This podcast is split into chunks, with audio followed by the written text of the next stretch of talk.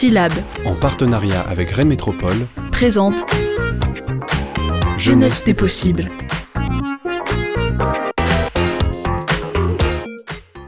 Euh, bonjour à tous, c'est Caroline. Vous écoutez La Jeunesse des Possibles, l'émission proposée par Rennes Métropole. Bienvenue pour cette euh, nouvelle émission, émission un peu euh, particulière puisque je laisse tout de suite la parole à Génération Impact et leur chronique autour de l'ESS. Bonne écoute.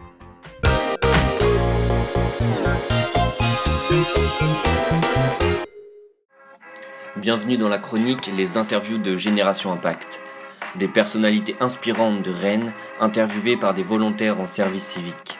Venez découvrir leur vision de l'économie sociale et solidaire et briser quelques clichés autour de leur métier. Alors bonjour à tous et bienvenue du coup sur notre chronique. Euh, je suis Fiona et je suis accompagnée aujourd'hui de Corentin. Salut Fiona. On se retrouve donc aujourd'hui pour la chronique euh, Les interviews de Génération Impact avec notre invitée Isabelle Georges. Alors on te souhaite la bienvenue Isabelle, on est super contente de t'avoir euh, aujourd'hui euh, avec nous. Alors du coup, merci, bonjour. bonjour. Donc tu es actuellement présidente de la coopérative funéraire de Rennes, coopérative qui a été incubée, il me semble, par TAC 35 qui accompagne le développement Tout à fait. de l'entrepreneuriat local collectif. Alors du coup, pour ceux qui te connaissent pas, on aimerait savoir du coup qui tu es et est-ce que tu peux nous parler de, ton parcours, ce que tu as fait et bah, du coup ce que tu fais aujourd'hui? Voilà. Alors euh, rapidement, euh, donc Isabelle, euh, moi je suis un pur produit de la faculté. donc j'ai fait des études d'économie à la Sorbonne pendant cinq ans. J'ai fini par un DESS. À l'époque on appelait ça un DESS avant que ça s'appelle un master 2, développement local. Et j'ai tout de suite été embauchée comme directrice d'une association de développement local. J'ai fait ça pendant presque dix ans. Euh, je me suis toujours dit que je ferais jamais plus de 10 ans un poste, euh, dans l'intérêt de tous. Euh, et donc au bout de 10 ans, je, me suis mis un coup de pied dans l'air en me disant, même si j'adore mon poste, eh ben, je vais le quitter. Et là, j'ai rejoint un groupement d'employeurs, la création d'un groupement d'employeurs dédié à l'économie sociale et solidaire qui s'appelait le GEDES. Et ben, j'y ai retravaillé 10 ans à la direction. Et, euh, et les 10 ans ont passé super vite. Et là, je me suis dit, titi, titi, 10 ans arrivent. Euh, et puis, euh, bah, les opportunités, voilà, des circonstances un peu particulières ont fait que je, je me suis lancée dans un projet de création de coopérative funéraire sur Rennes après un petit séjour au Québec bien inspirant. Ok, trop cool. Du coup, tu as toujours plongé dans, dans l'économie sociale et solidaire, en fait. Je l'ai jamais quitté. Ouais. Pour moi, en tout cas, je l'ai jamais quitté. L'association de développement local, euh, qui était une fédération de trois communautés de communes, j'étais déjà dans l'économie sociale et solidaire, mais plus proche des, très proche des élus, des collectivités locales, mais très en lien avec tous les collectifs de divers et variés qu'on peut connaître dans un territoire, sur un territoire. Euh, ensuite, euh, voilà, dix ans dans un groupement d'employeurs dédié à l'économie sociale et solidaire. Et coopérative, on est encore sur une autre forme d'économie sociale et solidaire, mais voilà, moi, ça fait plus de 20 ans que je travaille dans l'économie sociale et solidaire et je le revendique.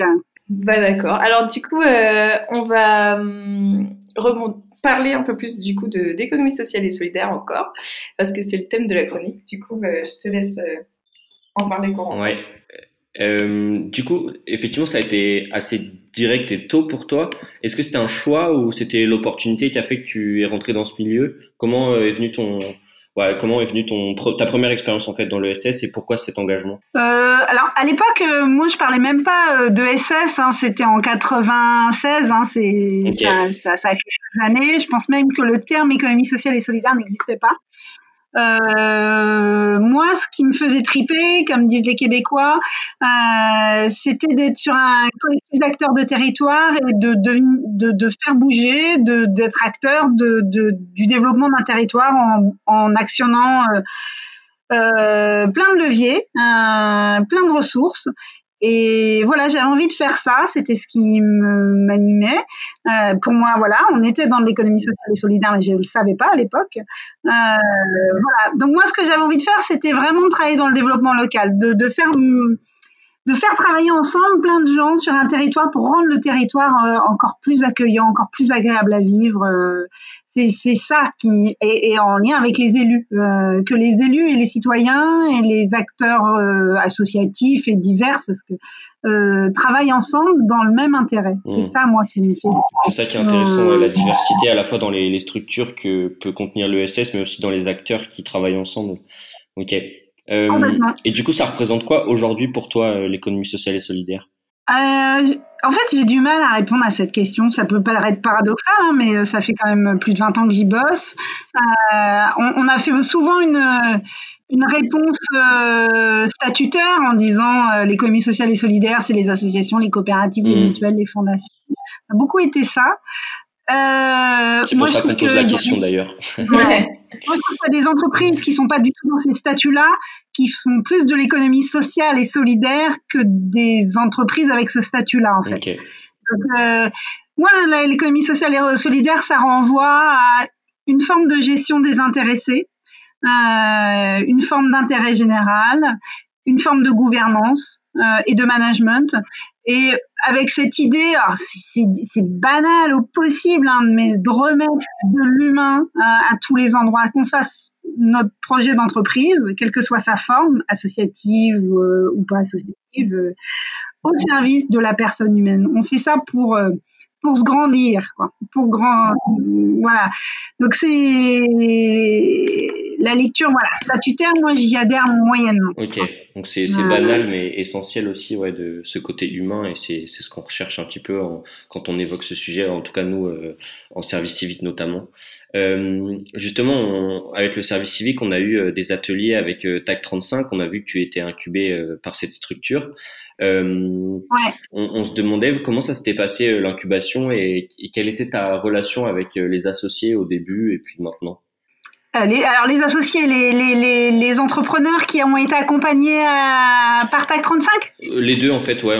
Ça peut être au moment de TAC 35 et puis maintenant aujourd'hui, tu es, associé dans ta structure. Oh, oh, honnêtement, euh, sans TAC 35, je pense qu'on serait pas là aujourd'hui.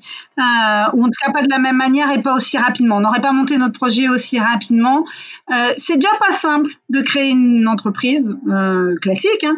C'est encore plus complexe de créer une entreprise, euh, on va dire coopérative ou collective, parce qu'on avance ensemble. Donc euh, donc l'accompagnement de TAC 35, il a été essentiel, mais vraiment essentiel. Il faut bien avoir conscience que quand on monte une entreprise de ce type-là, on n'y a aucun intérêt particulier dans le sens où on, on n'en retire aucun avantage financier. Une entreprise classique, quand on monte son entreprise, si elle fonctionne, le jour où on la revend, on la valorise. Une entreprise coopérative, euh, le jour où on quitte, on récupère ses parts sociales, au mieux au mieux. Il n'y a aucun enrichissement. Donc tout ce temps euh, de constitution de l'entreprise, on ne le valorise pas. Il n'y a pas de retour sur investissement comme une entreprise classique. Donc euh, c'est de l'énergie, c'est du temps qu'on consacre. Euh, donc le fait qu'il y ait des structures comme ça qui nous accompagnent, qui nous fassent gagner un temps précieux, nous fassent éviter les erreurs euh, et nous fasse intégrer un collectif euh, dans lequel on est en pleine confiance et on s'entraide réellement. Et puis on met à disposition accessoirement aussi un bureau, euh, des conditions de travail satisfaisantes. C'est précieux tout ça. Donc ça a été vraiment essentiel dans l'émergence du, du, du, projet. Ok, ouais, c'est tout un, un facteur de, de, motivation pour propulser aussi l'idée, quoi. Ouais, et puis on a, on est très en lien encore. Tous les, projets qui ont été accompagnés, il y a eu trois sessions de, de accompagnées par euh, euh, par taille 35, les entrepreneurs se connaissent bien. Euh, Aujourd'hui, il y a une mode au, club d'entreprise type BNI. Euh, euh, ben, TAC 35, il, mine de rien, il a généré un espèce de petit club d'entreprise de l'ESS euh, qui qui sont en confiance, qui s'entraident, qui suivent les coups de main. Vraiment, c'est ça n'a pas de prix ça. c'est extrêmement précieux. Puis accessoirement, en plus, c'est très convivial. On s'entend super bien. Euh, donc voilà sur le versant euh, accompagnement euh, de l'incubateur d'entreprise. en plus, on a été formé, c'était super. On a eu un temps de formation qui était vraiment très très intéressant pour nous. ce temps de formation Bon, bref, moi, je, je, je, je, je, suis très élogieuse à l'égard de cet incubateur d'entreprise parce que je sais que sans eux, on n'aurait pas, on n'en serait pas là aujourd'hui. Et du coup, c'est, euh... c'est toi qui as porté le projet et euh, du coup, c'est des personnes qui s'y sont greffées? Ça, ça, se passe comme ouais, ça En fait, euh, euh, au tout départ, ah, moi je viens de la, du milieu du développement local, donc euh, aller chercher des gens, euh, faire les travailler les gens ensemble, c'est, je crois ma première compétence. Euh, donc quand, en fait, dans mon parcours, très rapidement, je suis allée au Québec découvrir les coopératives funéraires, j'y ai travaillé. Je suis revenue en France, je me suis formée au funéraire. J'ai posé ma candidature pour l'incubateur 35. J'ai été acceptée. J'étais toute seule à ce moment-là, jusqu'à là, et ça, ça date de juin, mai-juin 2018. Euh, le jour où euh, j'ai été acceptée par TAC 35, ma, ma, première mission, ça a été de monter le collectif. Donc j'ai euh, passé trois mois, j'ai pris mon bâton de pèlerin et je suis allée toquer à, à, plein de portes pour constituer un collectif. Et donc on a constitué un collectif qu'on a appelé un conseil d'effervescence, euh, parce qu'il y avait beaucoup d'effervescence. euh, donc, euh, ils, on était 16 en tout. Euh, 16 à se dire, bah, on a un an pour monter ce projet. Pendant un an, on va se voir régulièrement, à minima pendant une fois par mois. Et on va construire ce projet. Et dans un an, on crée, on dépose les statuts. Après, vous verrez votre implication dans le projet. Euh, mais là, on se donne ce temps-là. Et, euh, et ça a été une super extraordinaire aventure. De, moi, il y a plein de gens que je connaissais dans le groupe, mais il y a des gens que je connaissais pas du tout. Euh, il y avait comme un petit comité de sélection quand même, hein, parce que on avait envie de faire rentrer des gens qui ont envie d'être là pour des bonnes raisons en fait, euh, pour l'intérêt général, pas pour des intérêts particuliers. Et euh, vraiment, on a grandi ensemble. Je, je, pense que vous pourriez faire témoigner tous les membres de ce collectif d'effervescents ça a été une, euh, une, extraordinaire aventure humaine et on a atteint nos objectifs puisque quasiment euh, jour pour jour, un an après, on avait créé la coopérative. Super inspirant en tout cas. Euh, justement, pour rentrer un, un, peu plus dans le vif du sujet, euh, on voulait parler un petit peu des clichés qu'il pouvait y avoir euh, autour de, de ce que tu fais. Euh, on aime bien demander à nos invités s'ils ont rencontré des clichés dans leur parcours, et je pense que justement avec ton secteur, il doit y en avoir. je crois même que tu essayes aussi de casser certaines idées reçues. Est-ce que tu peux nous en dire un peu plus là-dessus? Sur le funéraire ou sur ou les coopératives en général? Sur le funéraire? Le funéraire notamment, ouais. Euh, des, à la limite, euh, c'est pas tant des clichés que ça, c'est que nous, on essaye de, de, euh, de, de, d'être un peu en rupture avec ce qui se fait aujourd'hui dans le funéraire. Le funéraire aujourd'hui, je suis pas sûre du coup de répondre bien à la question, mais je vais quand même prendre cet angle-là de réponse. Euh, aujourd'hui, le funéraire, c'est un secteur qui est aux mains de grands groupes financiers, vraiment, fonds de pension, groupes financiers, deux grands groupes qui euh, euh, rachètent tous les indépendants. Euh, donc il y avait quasiment plus d'indépendants en France dans le, dans le funéraire. Avant c'était des petites entreprises familiales. Je sais pas si vous connaissez Six, Six Feet Under, mais voilà, on était un peu sur ce modèle-là d'entreprise.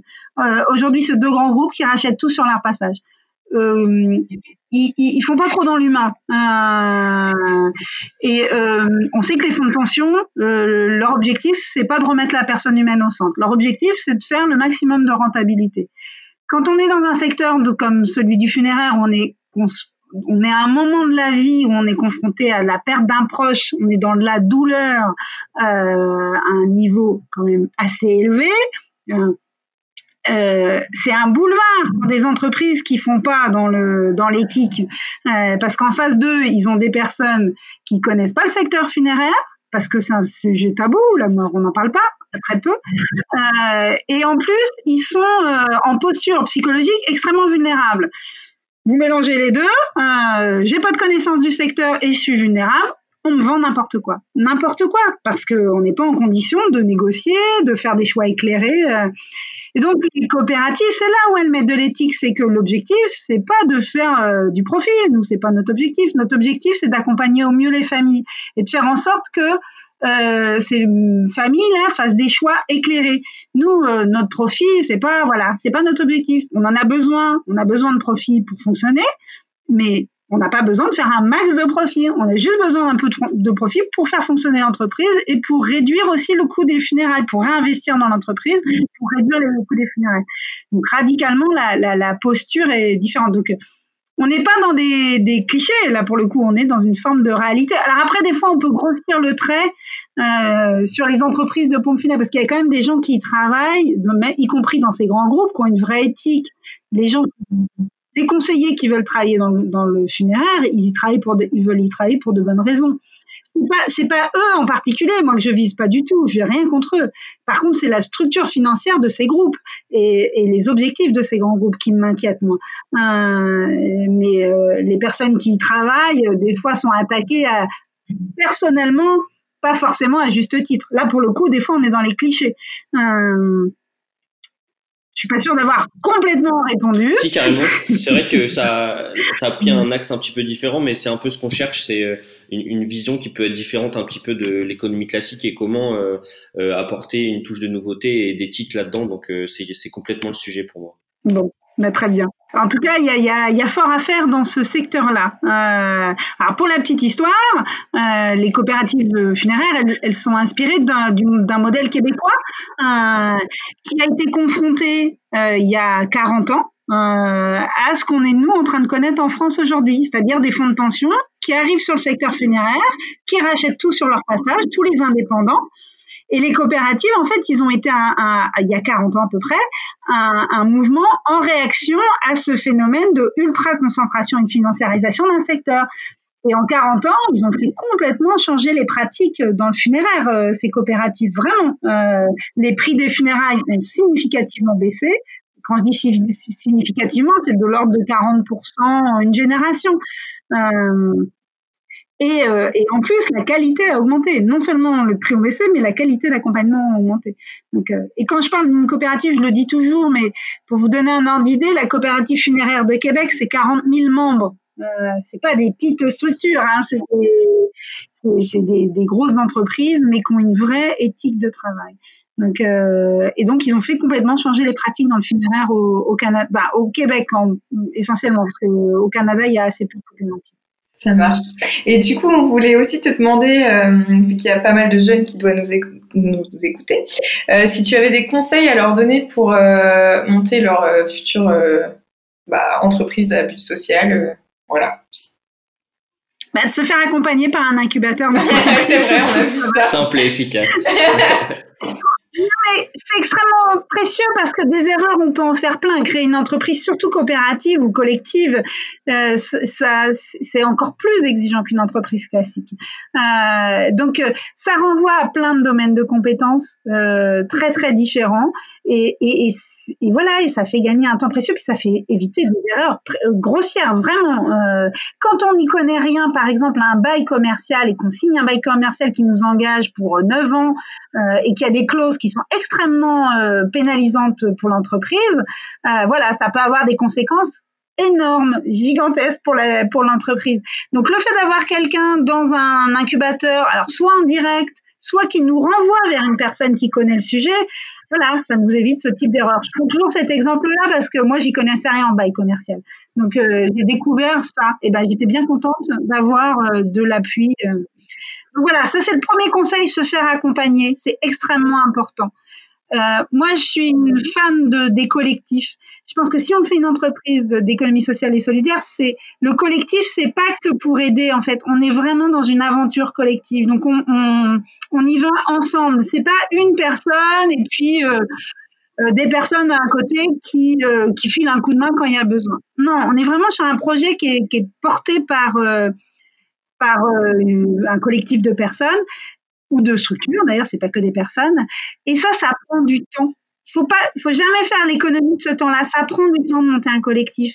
Ça prend du temps, mais ça va en faire gagner beaucoup, beaucoup, beaucoup après. Euh, mais par contre, faut jamais faire l'économie de ce temps-là. Et quelquefois, quand on a le nez dans le guidon, qu'on va absolument monter son projet, ben on est un peu tout seul, puis on va chercher des coups de main, mais ça reste des coups de main. Alors les gens, ils s'usent parce qu'ils n'ont pas forcément l'impression d'être impliqués complètement. Et, euh, et, euh, et, et, je pense que voilà, ça peut avoir euh, aussi des conséquences euh, sur le, le, la pérennité de l'entreprise. Si on veut monter une entreprise individuelle, on ne monte pas une, entreprise de l'économie sociale et solidaire. Voilà, c'est un peu ça mon, mon, mon, mon, propos. Moi, vraiment, la coopérative, euh, je considère que c'est vraiment un projet collectif. C'est pas le projet d'Isabelle. Des fois, on me dit oui, mais c'est toi qui as monté. Voilà, au départ, j'ai initié, mais j'ai fait que ça. Maintenant, on est vraiment euh, impliqués de manière différente avec des rôles. Moi, je considère qu'il faut vraiment avoir des rôles euh, dédiés. Euh, et puis bon, voilà. Après, on défend un, un, certain type de mode de gouvernance où on a, qui repose sur de la confiance, sur l'autonomie des acteurs euh, et euh, des process de décision. Voilà, des prises de, de, de décision un peu particulières, pas celles qu'on connaît en entreprise, on va dire classique.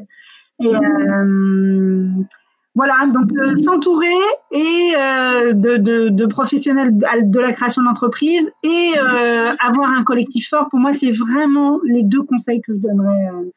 Euh, c'est dans mon top 2. Ok, ça marche. bah, merci pour ces précieux conseils. Et du coup, avant de clôturer, est-ce que du coup, tu aurais peut-être des recommandations, genre des livres, un média ou une initiative inspirante à nous partager? En initiative inspirante, bah, il faut aller voir tous les projets qui sont accompagnés par TAC 35. Il y a vraiment du super beau mmh. projet. On a accompagné, on a là, puis moi je suis sociétaire de la grenouille à grande bouche. Ah oui, oui, on connaît. restaurant revue. Euh, il y a un projet qui est en train de se monter, euh, qui a été incubé la même année que nous, qui s'appelle euh, Comme un établi, euh, qui est un projet de deux jeunes extraordinaires euh, qui veulent euh, faire une espèce de Fab Lab, mais pour artisans, en fait. Je, je, peut-être qu'il ne sera pas d'accord avec mon descriptif. De... C'est le problème. On vient de faire du bricolage dans un lieu qui, qui serait conçu pour ça et qui accueillerait aussi des entreprises euh, qui sont en recherche de locaux, donc des entreprises plutôt dans le domaine de l'artisanat. Euh, autour du bois, du métal, euh, voilà. Et ça, c'est je pense c'est vraiment des, des, des, des, chouettes projets. On a aussi une conciergerie euh, dans le quartier de Morpa qui mm. s'appelle La Cohue, euh, qui est un, voilà, un chouette projet avec une belle énergie, avec des belles ambitions. Non, tous ces projets-là, on va être liés, on, on va travailler ensemble d'une manière ou d'une autre. On est très ancré sur nos territoires et on a envie de réfléchir à, à, comment on crée des passerelles. Nous, par exemple, alors je l'aurais pas dit aux gars, mais on a, on a, on a fait beaucoup d'humour là-dessus, mais moi, je rêverais que les gens puissent fabriquer leur cercueil. C'est vrai. Euh, et, euh, et qu'ils le fabriquent dans un, dans un lieu comme un, comme un établi euh, où on fait ça avec beaucoup de joie, beaucoup de bonne humeur, qu'on décore à sa, à sa manière. Euh, je trouve que ça aurait beaucoup plus de sens que d'aller acheter un, un cercueil sur un catalogue. C'est clair. Euh, voilà, et à nous de créer euh, ces passerelles. Donc des projets inspirants, il y en a, mais tellement. Puis on a cette chance à Rennes d'avoir une multitude de, de, de, projets passionnants. Et puis sinon, euh, en termes de ressources plus documentaires, euh, il y a une collection euh, Je passe à l'acte chez Actes Sud, euh, qui est vraiment euh, super bien fait. Ils ont fait un dans le funéraire qui s'appelle Réenchanter la mort. Euh, c'est efficace, c'est beau, c'est tout ce que j'aime. Euh, et euh, voilà, donc c'est des petits livres, c'est, je sais pas, 60 pages, 70 pages, c'est très accessible et percutant et, euh, et c'est très militant dans le bon sens du terme. Okay. Donc euh, je dirais euh, tout ça. J'en ai encore plein dans ma besace, mais je... Et puis les groupements d'employeurs aussi, parce que j'en viens de ce secteur-là, je pense que c'est bien d'aller creuser, d'aller voir un peu du côté des groupements d'employeurs ce qui se fait en termes de, création d'emplois mutualisés pour les, pour les jeunes. C'est intéressant d'aller explorer cette forme d'emploi qui est assez atypique et euh, intéressante. Ok, euh, bah merci pour tout ça. Pour, euh, pour terminer, on, on, aimerait faire une ouverture un petit peu sur euh, le confinement. Euh, voilà, on sait que c'est une période assez compliquée au niveau sanitaire et euh, moi je me posais la question notamment au niveau du deuil.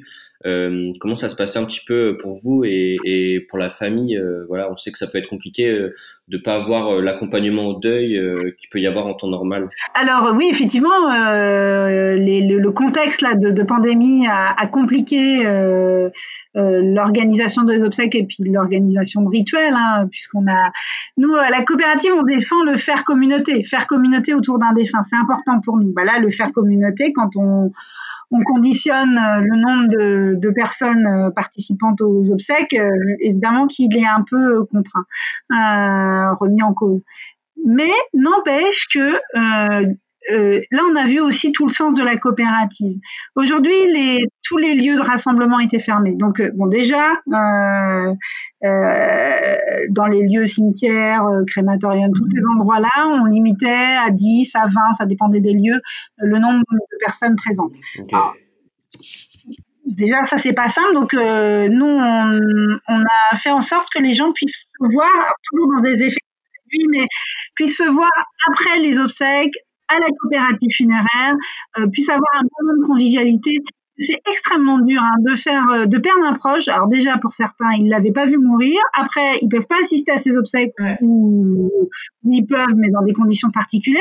Et en plus, juste après les obsèques, ils peuvent pas voir, ils peuvent pas se voir entre eux. C'est absolument nécessaire de se voir après des obsèques, de d'être dans un moment convivial euh, où on, on, évoque le défunt, mais hors convention, hors cérémonial. Euh, et donc tous les lieux de restaurant, tous les, les, lieux de rassemblement étaient, étaient fermés. Et puis dans les domiciles, on ne pouvait pas se rassembler. Donc nous, on a ouvert la coopérative euh, à toutes les familles et qui ont vraiment apprécié de pouvoir se rassembler. Alors, on a respecté les, les, les gestes de sécurité, de protection. euh, alors, euh, on les en a informés et on leur donnait les clés de la coopérative et ils se sont rassemblés dans les coopératives. Et voilà, ça, ce n'est possible que dans une coopérative. Euh, ça n'aurait pas été possible dans une entreprise classique parce que ça aurait été euh, une prise de décision euh, trop risquée. Nous, voilà, c'est les membres qui ont décidé euh, d'accueillir ses membres, parce qu'on accueille nos membres en fait, euh, dans, dans leur maison, euh, mais une maison euh, dans laquelle on pouvait quand même rassembler un petit peu de monde. donc on a on a encore plus vu l'intérêt de remettre la personne humaine dans un moment qui est déjà pas simple, mais en plus dans un contexte extrêmement compliqué. Euh, donc on, on, est plutôt fiers d'avoir accompagné les familles dans ce contexte-là. Après, ce serait elle qui en parlerait le mieux, hein, bien mieux que moi. Bien. Okay. Bah, c'est un très beau témoignage en tout cas, merci beaucoup. Euh, c'est du coup la fin de, de la chronique, euh, donc merci Isabelle euh, pour, pour cet échange, ça, c'était très enrichissant pour nous et on, a, on espère que ça... Est-ce que je peux rajouter une petite chose? Bah, On allait te demander le mot de la fin justement. on organise euh, tous les deux mois à peu près, c'est un peu variable, ce qu'on appelle les cafés mortels. Ouais. Yes. On organise ça dans des bistrots. Euh, L'idée, c'est qu'on parle de la mort quand ça va bien euh, et qu'on en parle de manière conviviale. On a été très étonnés. Ça, ça, a rencontré un certain succès, vraiment. On a toujours eu plein de monde. Euh, alors la mort, hein, c'est vaste hein, comme sujet. Hein. On l'a abordé de plein de manières différentes. Donc, euh, on a été très surpris euh, par le profil des personnes qui venaient au Café Mortel. On a eu beaucoup de jeunes, euh, beaucoup beaucoup de jeunes, et qui étaient vraiment très intéressés par la qualité des débats, parce qu'il y avait un intervenant et ensuite du débat.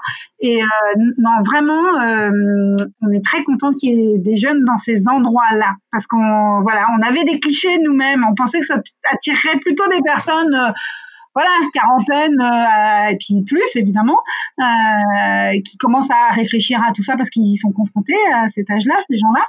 Eh ben non, on a eu plein de jeunes, et, ben, et on en est ravis parce que c'est un sujet que tout le monde doit s'approprier, y compris les jeunes et les enfants et tout le monde, parce que ça nous concerne tous. On est voilà, donc on est ravis, ravis euh, de la mobilisation dans des cafés en plus qui sont super sympas. On tourne dans plein de cafés euh, différents, c'est vraiment chouette. Et euh, donc j'invite tout le monde à, à, à, rejoindre les cafés mortels. Il euh, n'y a pas d'obligation de parler. On, on, voilà, on peut rentrer, sortir, on peut faire ce qu'on veut dans les cafés. Y a... Et, et c'est souvent, c'est même toujours extrêmement convivial. Bah, voilà, je voulais juste dire ça. Bah écoute, on, on viendra peut-être faire un tour. euh, avec plaisir. En plus, le, le prochain, on sait, on n'a pas encore la date, on attend de connaître les modalités ouais, de rassemblement. Ouais, ouais. Déni social de la mort, ça c'est pas d'actualité. Euh, avec un philosophe. c'est clair. Et eh ben merci beaucoup en tout cas Isabelle. Euh, on vous souhaite une bonne journée à, à vous tous et puis euh, bah, c'est moi qui vous voilà quoi. À bientôt. À bientôt. Merci, bonne journée. Merci.